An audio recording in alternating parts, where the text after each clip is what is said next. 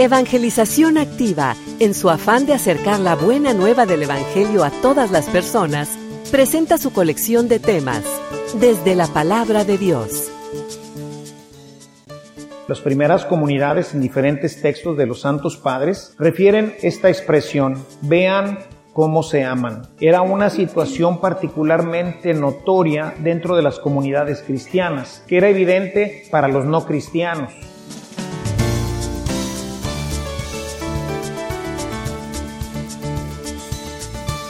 Este servicio te llega gracias a la aportación económica de nuestros suscriptores. Ayúdanos tú también a mantener este servicio activo. Participa con tu donativo y sigue escuchando estas enseñanzas.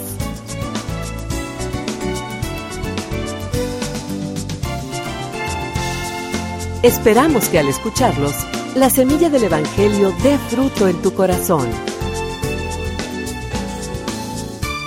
Con ustedes, el Padre Ernesto María Caro.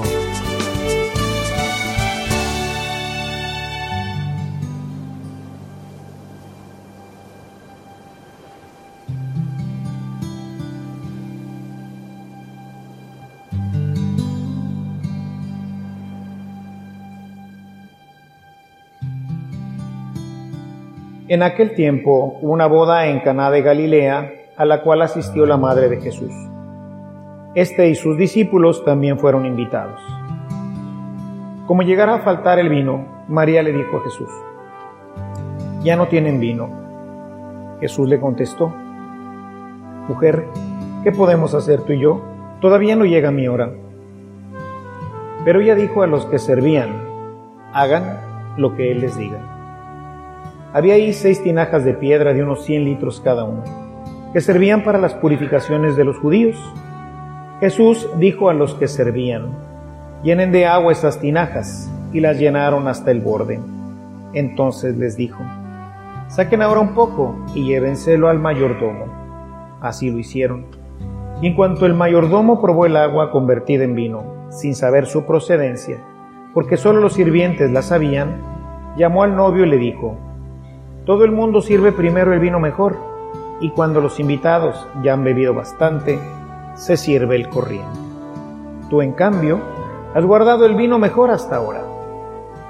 Esto que Jesús hizo en Caná de Galilea fue la primera de sus señales milagrosas, y así mostró su gloria, y sus discípulos creyeron en él.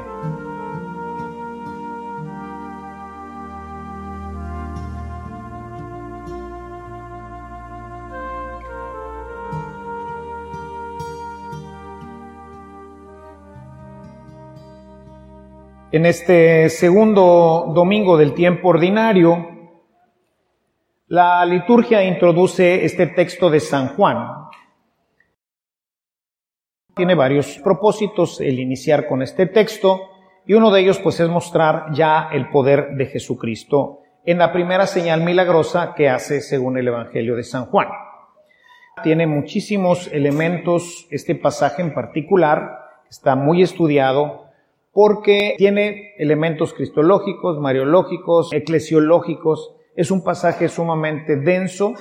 Y hoy quisiera aprovechar este pasaje que nos presenta la liturgia para tocar tres puntos importantes que espero que puedan ser de mucho provecho, unos para su vida espiritual y otro para su conocimiento espiritual, teológico, bíblico. La primera parte que quisiera tratar con ustedes es el texto en sí mismo y lo que pudiéramos sacar para nuestra vida espiritual. En el texto que hoy escuchamos, nos refiere cómo María ha sido invitada a la boda. La que ha sido invitada a la boda es María. Y dice Adriana von Speyer que María, con ese olfato femenino que tienen las mujeres, pues ven cosas que nosotros los hombres no vemos, ¿no? Están más pendientes de asuntos que a nosotros se nos pasan desapercibidos, ¿no? Entonces ella dice, con su olfato femenino pudo descubrir que había algún problema dentro de la celebración de esta boda, ¿no? Movimiento, ¿no? La gente moviéndose. Ya ven, cuando algo no anda bien, como que las mujeres son más perspicaces en eso, yo los veo aquí desde arriba, ¿no? O sea, las veo, algo no está bien, hay algo ahí, ¿no? Y entonces ella descubrió que faltaba el vino. E inmediatamente va a buscar a su hijo para que haga algo, ¿no? Ver en qué puede ayudar. Y este es el tema que quisiera yo tratar con ustedes. Como uno de los elementos fundamentales en nuestra evangelización tiene que ser la caridad. Si nosotros leemos el final del texto que hoy hemos visto, del versículo 11, dice, esta fue la primera señal milagrosa que hizo Jesús y a través de ella sus discípulos creyeron. Ciertamente la señal milagrosa pues es lo que detona la fe de los apóstoles. Pero fíjense que ese milagro ocurre por un acto de caridad. O sea, María, viendo la necesidad de esta gente, se ofrece a buscarles ayuda. Y bueno, va con Jesús, finalmente se hará el milagro. O sea, ciertamente lo que detona es el milagro. Pero es el servicio. Qué importante y qué relación tan estrecha tiene el servicio con el tema de la evangelización. Dice Jesús en el Evangelio de San Juan, en el capítulo 13, en el verso 35, dice que sus discípulos serían reconocidos por la forma como se trataran, como se amaran. Las primeras comunidades en diferentes textos de los santos padres refieren esta expresión, Vean cómo se aman. Era una situación particularmente notoria dentro de las comunidades cristianas, que era evidente para los no cristianos. Y por eso ha quedado acuñado como dentro de las frases que la primera comunidad dejó para nosotros. Vean cómo se aman. Entonces, el servicio tiene que ver propiamente con el amor, es uno de los elementos fundamentales en el tema de la evangelización no la hace completa, pero es, digamos, lo que prepara la evangelización. Voy a poner el tema más a nivel acá de cancha de nuestras familias. Díganme si esto no es verdad. O sea, cuando ven a una familia que se quieren, que se aman, que tienen una hermosa relación, el esposo con la esposa, los padres con los hijos, los hijos con los padres, esto, voy a decirlo de esta forma, suscita envidia, ¿no? O sea, decimos, chihuahua, ojalá y mi familia fuera como esta, ¿no es cierto? ¿Por qué? Pues porque a todos nos gusta esto, ¿no? Nos gusta llevar una hermosa relación en la familia, que todos los hermanos se traten bien, se quieran, los padres con los hijos, etc. Y entonces la gente que nos ve, pues anhelaría, ¿verdad? Pues lo pongo así como que envidia, pero anhelaría tener una relación así hermosa en su propia familia. Esto prepara la evangelización. Porque la gente se empieza a preguntar, ¿por qué ellos son así? ¿Por qué nosotros no tenemos esta relación? Ciertamente que no podemos atribuirlo todo al tema de la evangelización. Hay otros factores que también son empujados por la evangelización, pero hay otros factores que también empujan a que la relación se dé de esta forma. Hemos hablado de ello en otras ocasiones. Pero esto es un factor bien importante, porque la gente al cuestionarse por qué la gente es así, pues podemos entonces abrazar y decir, es porque ellos viven una relación profunda con el Señor, es porque son una familia cristiana. Pero si nos ven como perros y gatos, si no llevamos una buena relación, primero no vamos a llamarle la atención a nadie, ¿no es cierto? ¿Por qué? Porque eso es lo común más hoy, ¿verdad? Familias dispersas, violencia intrafamiliar, falta de respeto de los padres con los hijos, poca relación fraterna entre los hermanos, digamos, es más o menos el común. No llama la atención. Lo que es igual no llama la atención, ¿no es cierto?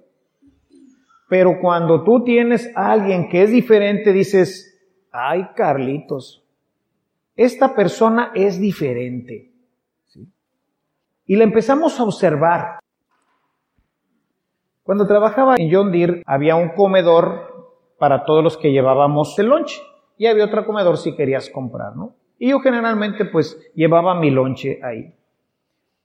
Y bueno, pues me sentaba a comer en alguna mesa ahí con los demás hermanos y bueno, pues daba gracias, ¿no? Hacía mi oración y comía. Y bueno, ya compartía con los que estaban compartiendo en mi mesa. Y un día se me acercó una persona, estaba ahí también comiendo, que era uno de mis compañeros. Me dijo, hermano, ¿y usted dónde se congrega? Y le dije, yo en la parroquia del refugio. ¿En la parroquia del refugio? Sí, le digo, soy católico. Dijo, ay, es que como veía que siempre daba gracias y se persinaba y hacía oración, pensé que era protestante. ¿Verdad? Que era, que se congregaba, no me dijo que era protestante, ¿verdad? Que se congregaba en alguna iglesia, ¿no? Evangélica. Y le dije, no, fíjese que soy católico, pero los católicos también rezamos, también damos gracias, ¿no? ¿Qué quiero decir con esto, no? Se nota. De repente eres una persona diferente y la gente lo nota. Somos una familia diferente. Una familia que se trata con caridad, con respeto, con amor. Y esto empuja la evangelización. Es como el caldo de cultivo, el amor. Vean cómo se aman.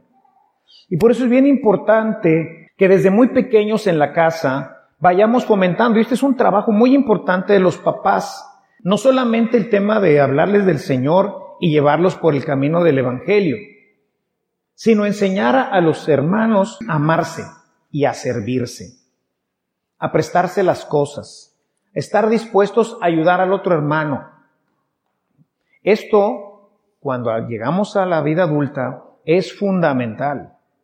Si esto no se inculcó, si esto no se vivió en nuestras familias, el egoísmo del mundo y más si todavía no hubo evangelización los chavos, Vivimos familias completamente dispersas, separadas, no hay solidaridad. Ves que el hermano está pasando una situación económica difícil en la casa y no te importa, ¿verdad? No te interesa porque de pequeño no lo hiciste. No le prestaste tus pinturas a tu hermana, no le prestaste tu bicicleta, no le prestaste tu juguete. No estuviste atento para ayudarlo, para servirlo, para compadecerte de él. Ya lo regañaron, se lo pusieron como camote, ¿verdad? Como decimos, porque hizo algo mal. Se ve el hermano, hombre, échale ganas, compadre, no te agüites. No, sí, pues sí, pues, pues bueno. Chiquito grande, ¿verdad? Bueno, esos son los elementos que van a dar como resultado al final que se vaya dando el milagro de la evangelización. Y al final, como dice la escritura hoy, y los discípulos creyeron en él. Pero si no nos ven amarnos, si no nos ven servirnos, si no ven a los esposos amarse y servirse, si no ven a los hijos servir a los padres, ¿verdad? ¿Por qué tengo que ir yo, mamá? ¿Por qué tengo que ir? Pues, ¿Cómo van a creer? Los chavos, ¿verdad? Tienen que ponerse las pilas. No, mamá, ya conforme vamos siendo más grandes, pues tenemos que compartir todo. O sea, no nada más es chamba de mamá, el lavar trastes, el lavar ropa, el hacer la casa. Es un trabajo de todos, todos vivimos ahí. Por eso decían los cristianos, vean cómo se aman, vean cómo se sirven los hermanos, los padres con los hijos, los hijos con los padres. Y obviamente desde ahí esto empieza a permear en la comunidad que me circunda. Ahora sí pasamos a otros niveles, mis vecinos de la cuadra, la gente de mi trabajo, pero es un hábito, es algo que voy haciendo, es algo que nos nace como a María, servir. Los grandes elementos ejemplares de María, pues son muchos, pero uno de los importantes, porque esto fue notorio para los que escribieron los evangelios, fue el servicio en Lucas. En Lucas María va a servir a su prima, está embarazada, una mujer ya mayor, y va a tener su primer niño. Si las chiquillas andan llore y llore, ven mami, ven mami, porque me voy a tener un bebé. Ahora imagínense una mujer que dicen, bueno, de avanzada edad, para aquel tiempo, pues a lo mejor de 60 años, no sería una mujer muy grande en nuestro contexto, ¿no? Pero en el contexto de ellos, era una mujer, pues grande. Además, las mujeres del tiempo, pues estaban bien trabajadas, no como ustedes. Pues tienen todo papita, ¿verdad? ¿Quieres agua caliente? Pues nada más le abras la llave.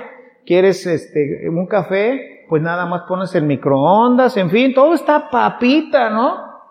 ¿Quieres ir a la universidad? Pues o papi te lleva o ya tienes tu cochecito, ¿verdad? O tienes al menos el camión ya de perdido. Imagínese una mujer del tiempo.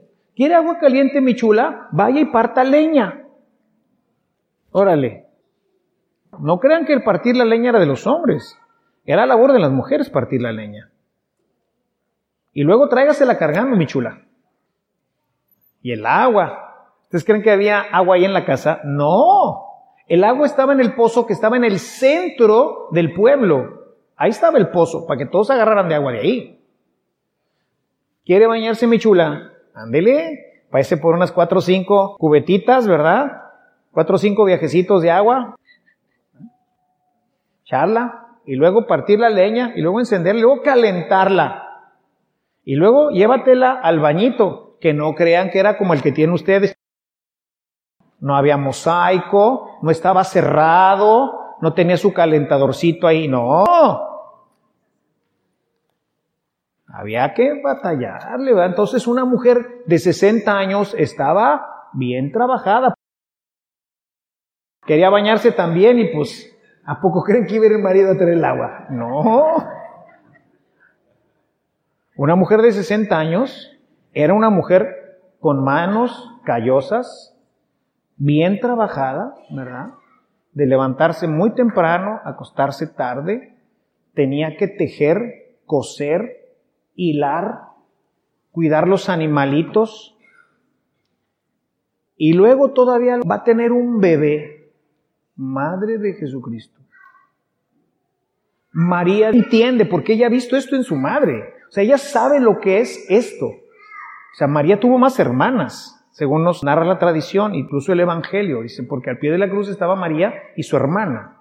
Entonces tenía hermana, sabía cómo estaba este tema de tener un bebé, sabía el tema de todo lo que tenía que ser una mujer, desde lavar, planchar, este, partir la leña, ir por el agua, cocinar, etc. Y luego tener un bebé a esa edad. Dijo, pues, voy a ir ¿Y qué pasa cuando va? Ahí se manifiesta Dios, en la visitación, ¿no es cierto? O sea, pueden ustedes leerlo, Lucas 1.39 y siguientes, ¿no? O sea, cuando nosotros servimos, hermanos, Dios se manifiesta, se manifiesta en tu familia, se manifiesta en tu casa, se manifiesta en tu vecindario, se manifiesta, Dios se manifiesta. Y esa manifestación es la que va a empujar la evangelización. Llegará el momento, pero primero hay que empezar por la caridad. Si no empezamos por la caridad, ya nadie nos cree. No tenemos sustento porque si la vida no es empujada a la caridad, entonces ¿para qué me convierto? Si la conversión no significa que voy a tener una mejor familia, entonces ¿para qué me convierto? La conversión implica que voy a tener una hermosa familia que no es sencillo, o sea, no es, ya me convertí, ¿verdad? Ya acepté a Jesús como Señor de mi vida y ahora sí las cosas van a cambiar. No, ahora tengo que empezar a hacer que toda mi vida camine por el camino de la Escritura, que ese es otro boleto. Pero partimos de este inicio. Quiero ser cristiano y quiero que Dios se manifieste con poder en mi vida. Empieza por el servicio. Y eso es algo que en las familias tenemos que empezar a recuperar. Estaba antes. los papás se enojaban con nosotros. Préstale tu bicicleta. No, préstale la bicicleta. Hoy las nuevas generaciones tienden a pensar que así ha sido siempre la vida. No es cierto. La gente que tenía muchas posibilidades, o tenía posibilidades, por ejemplo, para tener varias televisiones, eran escasísimas. Estoy casi seguro que los que tengan más de 60 años no tuvieron, si es que tuvieron, más que una tele en su casa. De todos los que estamos aquí, ¿eh? O sea, lo que era la clase media, una tele, costaban, imagínense comprar ahorita, que como quiera se puede, ¿cuántos de ustedes tienen en su casa una televisión de 75 pulgadas? Nadie. ¿Por qué? Les voy a decir por qué, porque cuesta cerca de 3 mil dólares. nosotros no tenemos para comprar una tele de 3 mil dólares. Son 60 mil pesos en una cochina tele. no los vas a gastar, ¿cierto? Ok. No les pregunto porque estoy seguro que son muchos, ¿verdad? Pero les podría preguntar cuántos de ustedes tienen más de una televisión. Y estoy casi seguro que la mayoría en casa hay más de una tele.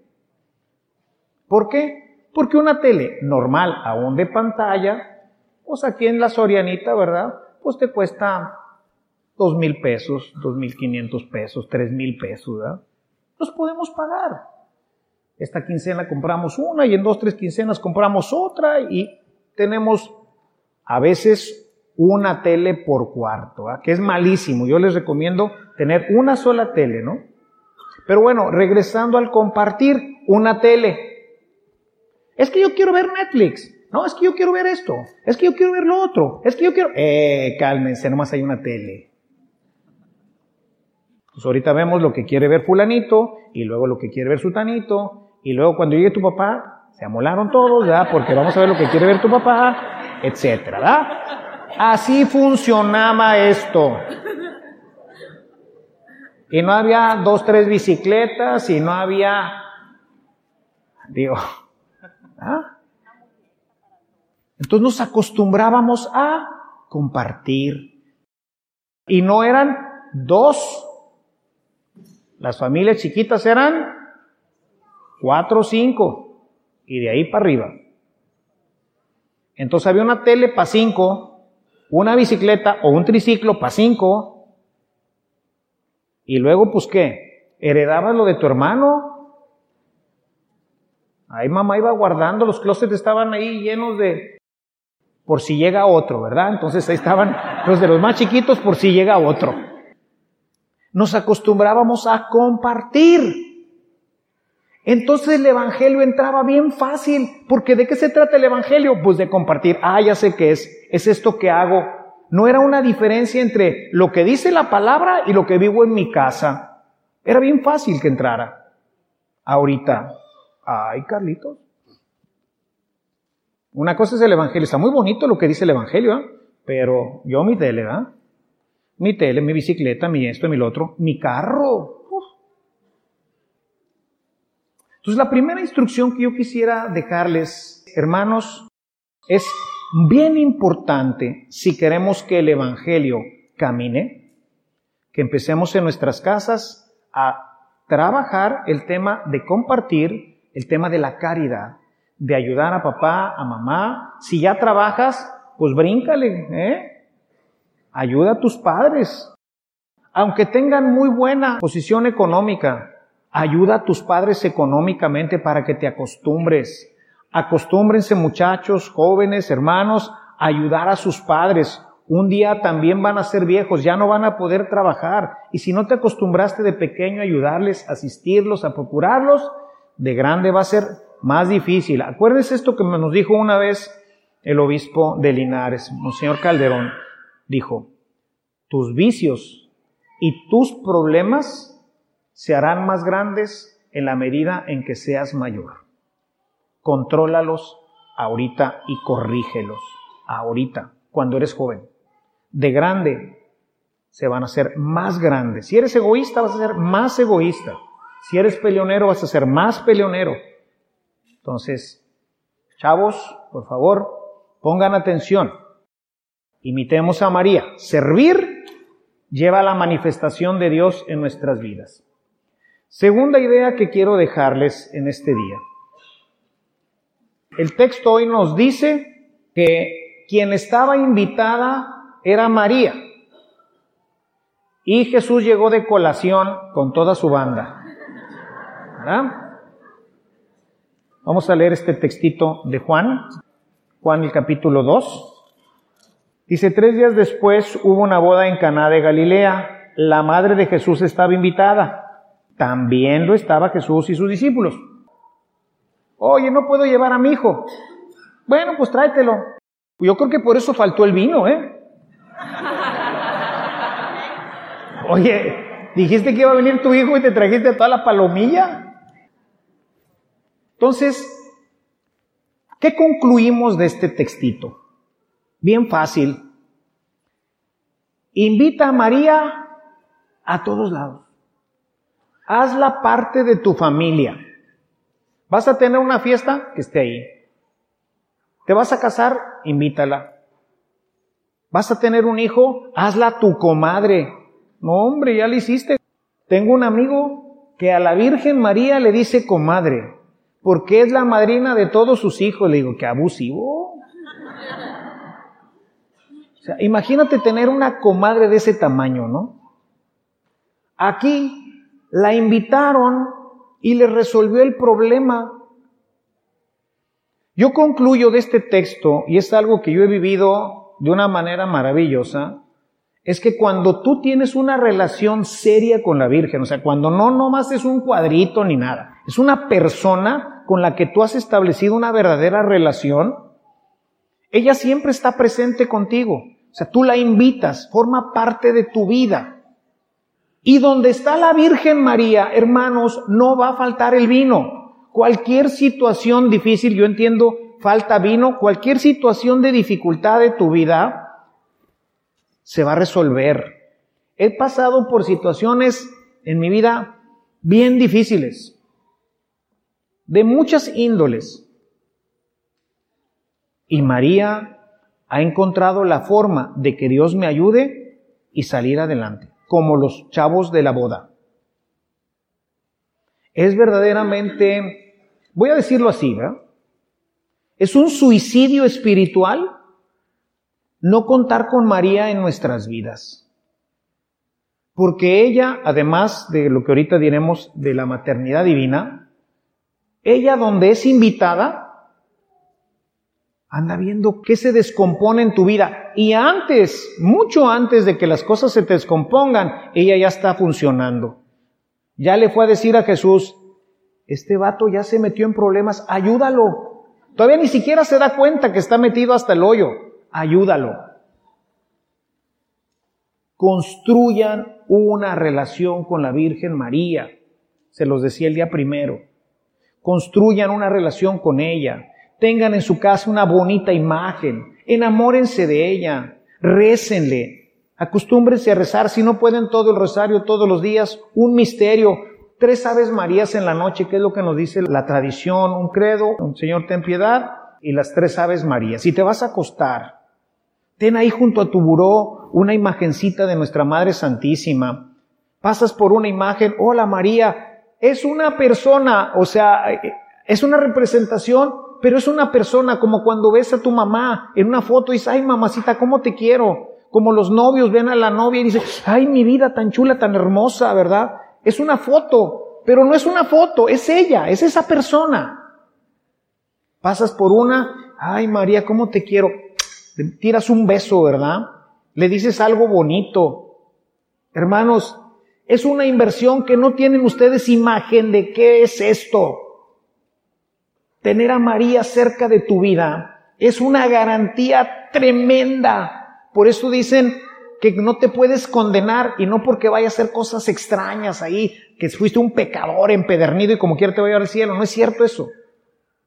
No te va a dejar ser un pecador empedernido. Ese es el asunto. Va a vivir siempre buscando la forma de que tu vida agrade a Dios. Siempre.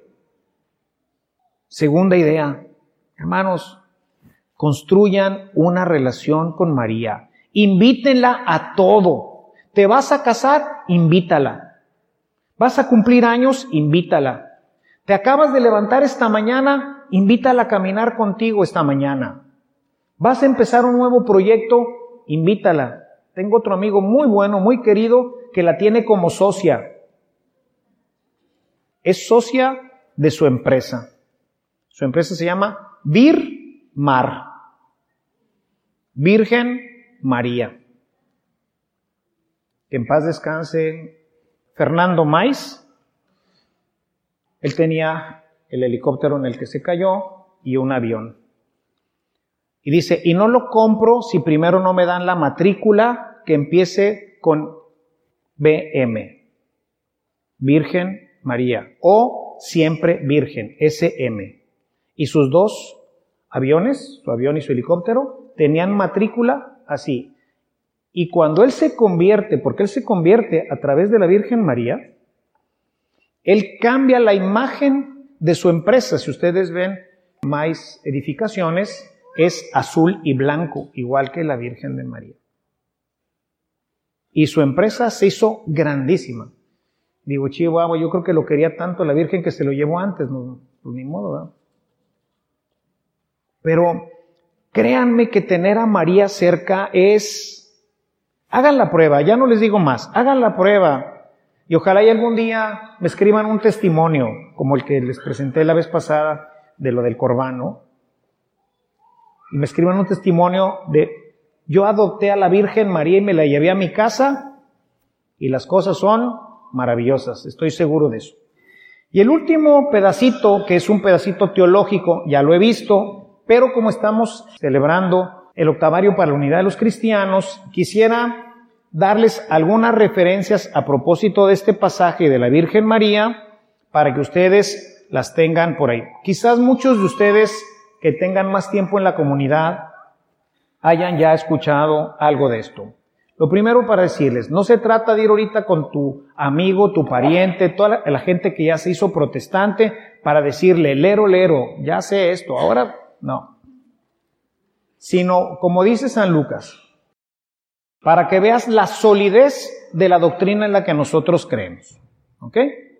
Bueno, rápidamente, para no alargarme mucho porque esto sería un tema muy largo, pero les voy a dar algunas referencias sobre el tema de la Virgen María que ellos excluyen de su teología, ¿verdad? Para ellos María no es nada, es la madre de Jesús, y no quiere decir absolutamente nada más. No la honran, no la veneran, no nada. ¿sí? Esa es una situación que en la unidad de los cristianos tendríamos que pues empatar. ¿Por qué la Virgen María no? Primero. O sea, ¿por qué ellos la sacan del cuadro? La sacan del cuadro básicamente, mucha gente piensa que es por el tema de los hermanos, que si María tuvo más hijos o no tuvo más hijos. Ciertamente es un problema con ellos, es un problema teológico, es un problema bíblico que ya he tratado en otro momento, no lo trato ahorita. El problema central es que Lutero, que quería mucho a la Virgen María, habría que ver su comentario al Magnificat, que es un librote de este tamaño, hermoso. Hay dos citas muy importantes. Una es Romanos 3:23. Todos pecaron. Punto. Ya ahí, todos pecaron y se atraviesa a la Virgen, ¿verdad? ya he tratado ese tema, pero ese es un punto que ellos tienen, es uno de sus bastiones para decir que la Virgen María es igual que nosotros. Y el otro, que es el más importante, es Efesios 2.9, porque dice ahí San Pablo que es por gracia que somos salvados y entonces niega cualquier tipo de cooperación de una persona humana en el proyecto de la salvación cosa que nosotros reconocemos desde el momento en que ella dice, hágase. Ahí nosotros reconocemos una cooperación de la Virgen. Mucho más cuando nos la deja como madre. Ahorita tocaré brevemente ese tema. Entonces, ese es el punto de ataque principal. Son esas dos citas en donde se queda parado y ya no avanza, ¿no? ¿Qué están haciendo hoy los que están trabajando en el tema de la unidad de los cristianos. Ir a la base. Estas teorías, esta doctrina aparece en el siglo XVI. En 1521, Martín Lutero empieza el proceso de separación de lo que hoy llamaríamos la iglesia protestante de la iglesia católica. 1521. Siglo 16. ¿Ok? ¿Qué pasó en los primeros tres siglos? ¿Dónde estaba María en la vida de los cristianos de los primeros tres siglos? Si quieren leer un poquito más a profundidad sobre esto, les recomiendo un libro de Scott Hahn que habla sobre la Virgen María. Pero, ¿qué pasó en esos tres siglos? Siglo I. escritura del Apocalipsis y del Evangelio de San Juan. Evangelio de San Juan probablemente escrito en el año 80-85, Apocalipsis entre 90 y 95. Hablo del Apocalipsis. En el Apocalipsis aparece la mujer vestida de sol, que ciertamente está referida en principio a la iglesia, pero que hace una perfecta unidad con el tema de la Virgen. Ahí tenemos ya trazos de que la Virgen María era importante en el pensamiento de la iglesia. Siglo segundo, probablemente escrito esta oración entre el año 160 y el 220, no más allá del 220. Bajo tu amparo nos acogemos, Santa Madre de Dios, no desprecies las súplicas que te dirigimos en nuestras necesidades, antes bien, líbranos, líbranos tú de todos los peligros. Es la oración más antigua que recibe la iglesia después del Padre Nuestro. La más antigua dicha por Jesús, Padre nuestro, y la más antigua que recibimos después del Padre nuestro, bajo tu amparo nos acogemos. Una oración habla siglo segundo, año 160, habla de que la comunidad cristiana le daba culto a la Virgen y entendía que podía ayudarles desde el cielo. ¿Ok? Siglo segundo. Entre el siglo II y el siglo III se escribe un libro que se llama Protoevangelio de Santiago o Apócrifo de Santiago. Este escrito es entre el 220 y el 260. Entre esa época se escribió este libro. Este libro fue escrito para proteger o justificar la virginidad de María. Es un libro que no es aceptado por la iglesia por todo lo que dice ahí, ¿verdad? O sea, el tema de la virginidad de María tiene otros fundamentos. Pero en aquel tiempo, estamos hablando del año 220, la comunidad cristiana estaba preocupada por un tema que es la virginidad de María. Es decir, era algo en boga, o sea, la Virgen María no era una persona que desapareció del horizonte una vez que ya pues se murió, sino que estamos ya al menos 150 años después de la muerte de la Virgen y esto forma parte de la cultura de la Iglesia católica, de la Iglesia de los cristianos. Un libro tan importante que se extendió por todo el imperio de este librito tenemos muchísimas copias porque se extendió, era un tema entonces importante para los cristianos, porque acuérdense que no era de editorial purrúa, ¿verdad? Cada libro se escribía a mano, uno por uno. Entonces imagínense para que un libro, esto se está escribiendo en Antioquía, para que ese libro llegara a Roma, Ahí les encargo. ¿eh? Y a Jerusalén y a Éfeso, y que se difundiera por todo el mundo a tal punto que cuando se está definiendo el canon entre el siglo tercero y cuarto, o sea, cuáles van a ser los libros que van a quedar en la Biblia, uno de los libros que se peloteaban era el apócrifo de Santiago. No fue aceptado porque tiene muchas cuestiones gnósticas y de otro tipo. Entonces, no quedó en el canon. Pero andaba en los nominados, ¿verdad? Como diríamos ahora, ¿no? Finalmente, siglo V, 431. En el 431 se celebra un concilio en Éfeso. Todos los obispos del mundo, del mundo conocido, donde había llegado el cristianismo, se reunieron para definir la doctrina de Cristo. Nestorio, otro que también allá en, Antioquía, ¿verdad? en Constantinopla, fue el, patriarca de Constantinopla, Nestorio. Nestorio dice que hay dos personas en Cristo, que la persona que nace de la Virgen María es Cristo, y luego, así como nosotros recibimos el Espíritu Santo, Cristo o Jesús que nace de la Virgen María, ahí entra el verbo. Él no acepta la encarnación. Y siendo obispo, se hace una herejía que va a dividir la iglesia por cuatro siglos. Se juntan todos los obispos para definir y dicen, en Jesús hay una sola persona, la persona del verbo eterno, el logos eterno del Padre, y ese logos eterno del Padre se encarna, se engendra en el seno de María, y por eso, sin decir una herejía, podemos decir que María es madre de Dios en función de su encarnación, no de su divinidad. María no es madre de la divinidad de Cristo. Es madre de Cristo, que es el logos del Padre, que se encarna y por eso con toda propiedad se puede decir que María es madre de Dios. Siglo cuarto.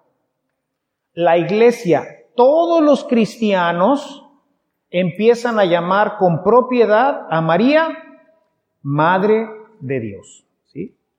Les presento estos cuatro elementos porque son elementos que nos hablan de la primera etapa del cristianismo, cuando el cristianismo está fresco, cuando no le hemos metido mucha teología a este asunto. De tal manera que nosotros podemos decir, después, cuando llegamos ya al siglo XVI, pues Martín Lutero, quién sabe qué haya dicho, ¿verdad? Y qué sigamos diciendo ahorita. Pero hoy la Iglesia, también el Concilio Vaticano II, para tratar de purificar nuestra propia Iglesia, regresó a los santos padres. Si ustedes tienen en su casa los documentos del Concilio Vaticano, si no los tienen, consíganlos, pueden bajarlos en PDF. Y vean Lumen Gentium para un solo documento, Lumen Gentium, la luz de la gente. Van a encontrar una cantidad de citas de los santos padres, todas entre el siglo I y el siglo V. Porque la misma iglesia dijo, a ver, ¿qué estamos haciendo? Pues necesitamos ver qué es lo que realmente se hacía y no todo lo que después pues nos vamos deteriorando a lo largo de los siglos. Entonces, bueno, pues les dejo aquí estas reflexiones. Concluyo y resumo. Número uno, es bien importante que nosotros vivamos la caridad como María, porque eso atraerá una evangelización, Jesús se manifestará. Dos, vamos a invitar a María a nuestras vidas, porque donde está María, nunca falta el vino, nunca quedaremos eh, desolados, nunca tendremos un problema que no podamos solucionar. Y tres, busquemos en la medida de nuestras posibilidades no discutir con el protestante, saber que nuestra doctrina es firme, y en un momento dado lo que yo les hago hoy es invitarlos a estudiar los orígenes del cristianismo. Ahí encontrarán la respuesta de cómo vivían los primeros cristianos y el papel que tenía la Virgen María dentro de esas primeras comunidades. Tengamos una relación fuerte con la Virgen. Ven, es importante en todos los ámbitos de nuestra vida y de nuestra familia.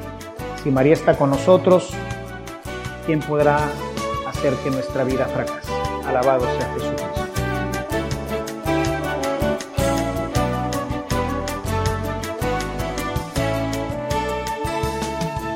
Si esta reflexión ha sido de utilidad para su vida espiritual, le invitamos a visitar nuestra página en internet www.evangelizacion.org.mx, en donde encontrará otros temas que seguramente continuarán produciendo fruto en usted.